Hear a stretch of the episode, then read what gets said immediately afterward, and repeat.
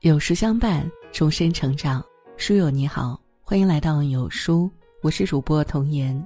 遇见有书，遇见更好的自己。今天的文章，我们来听一位教师的自述：孩子到底要经历什么，才能懂得父母的艰辛、学业的重要？大家好，我是李老师。前段时间一直在忙中考，每到毕业季，作为老师总是期盼而不舍。今天我最有感而发的是关于内驱力。应试教育下，这是孩子们很缺乏，却是成长中最最重要的东西。我从不认为拥有好成绩，人生就成功了大半。但我坚持认为，一个人尽早找到自己的人生方向，知道自己为什么而活，那么他大概率是个幸福的人。老样子，还是跟大家讲孩子们的故事，举例说明。我有一个习惯，每带一届孩子在初一接手他们时，都会让他们写一个心愿卡。你将来要做什么？你会如何度过初中这三年？我告诉他们，三年后毕业季，我会把心愿卡还给他们，让他们看看当初的心愿是否实现，又是否有改变。孩子们的心愿五花八门，有的写得很飘渺，很泛泛。比如将来要上一所理想的高中，初中三年好好学习等，有的非常具体，考上某某高中，中考考六百五十分以上，拿下游泳国家二级运动员证书。其中一个学生王坤鹏的愿望最特殊，他写道：初中争取门门功课及格，拿到毕业证，然后接管妈妈的烧烤摊儿。看到这里，你或许会笑，王坤鹏对自己要求也太低了吧？可是，这是一个出生时因难产导致大脑短暂缺氧、智力发展水平比同龄人稍弱的孩子。小学毕业时，除了数学，其他科目都不及格。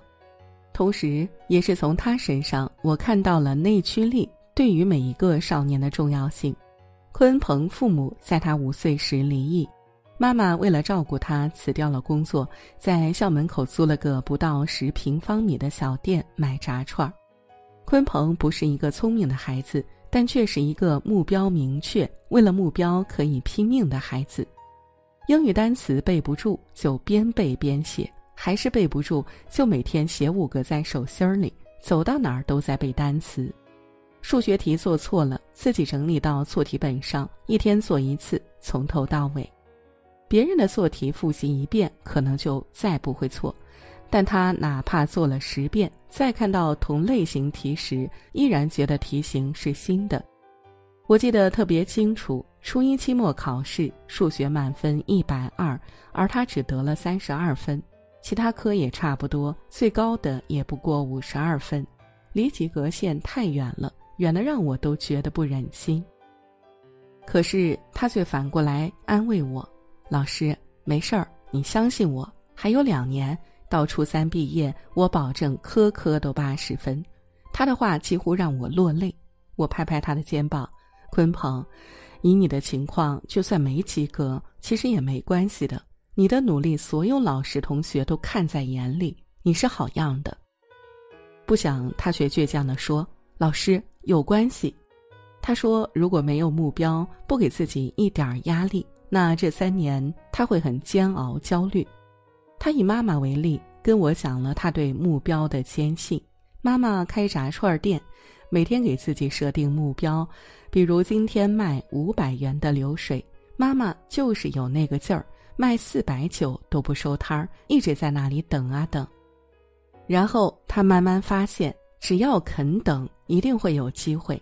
要么是突然间来了个外卖订单，有时是加晚班的人刚好路过点上几串，有时会来两个正在上夜班的出租车司机。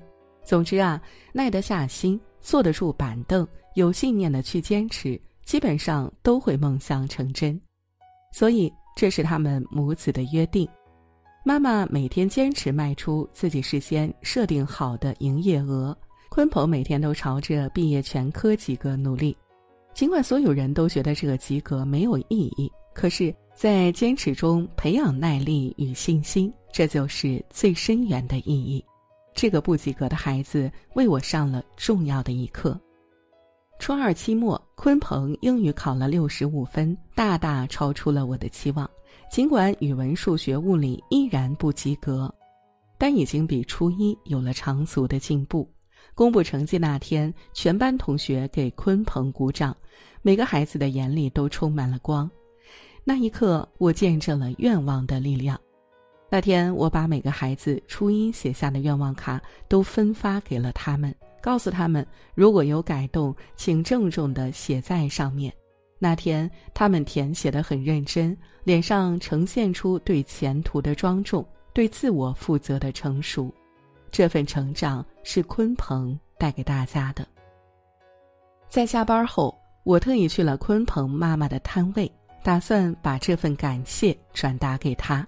我很明确的告诉这位妈妈，孩子身上的坚韧执着是他身体力行给予的。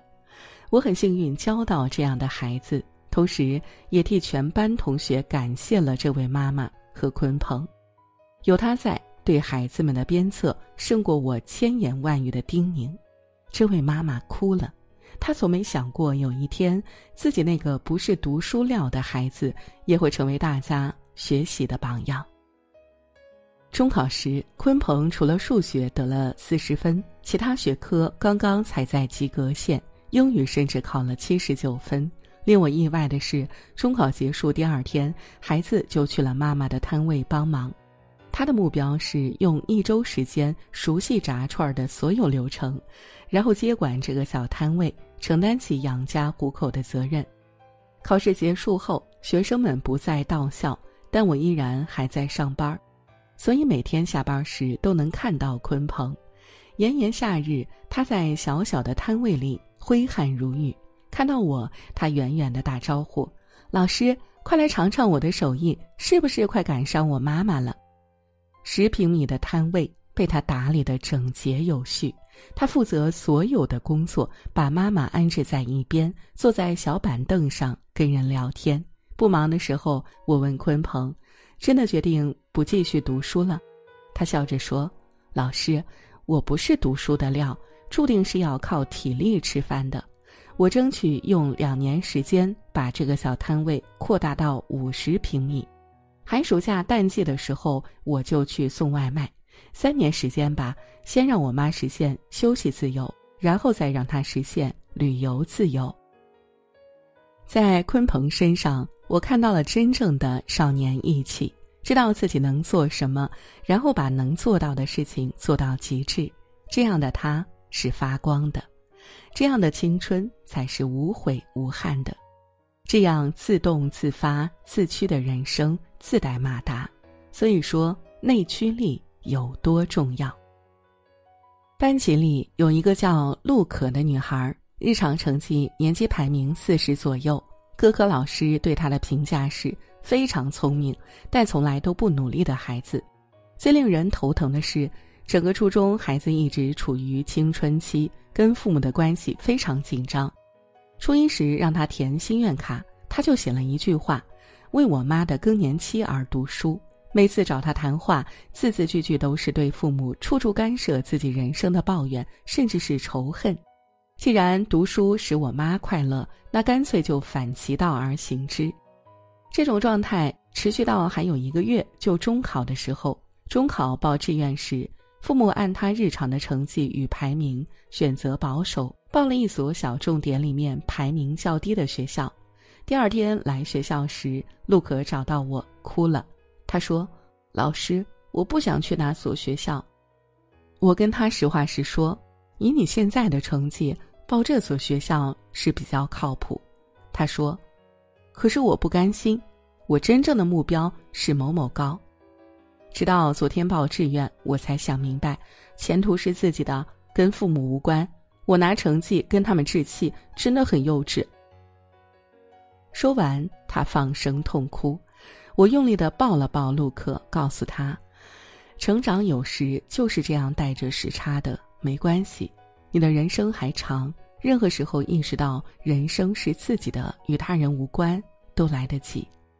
就算不能考个理想的高中，将来还可以通过努力考一个好的大学。”就算没能考一个好的大学，日后还有机会通过考研到一个好大学；就算没有考研成功，将来工作了依然可以学习。这样的话有安慰到他。从那天开始，陆可在课堂上再也没开过小差，下课去厕所都是带着小跑去的。据他妈妈跟我反馈，以前不管作业完没完成，九点半一定准时上床的他。如今天天学习到凌晨一两点钟，不管父母怎样让他休息，他都一句话：“我不困。”有一次，我看到陆可手上大大小小的掐痕，我以为他被家暴了，问他怎么回事儿，他笑着跟我说：“老师啊，上课有时太困了，自己掐的。”那一刻，我心里有说不出的心疼，还有欣慰。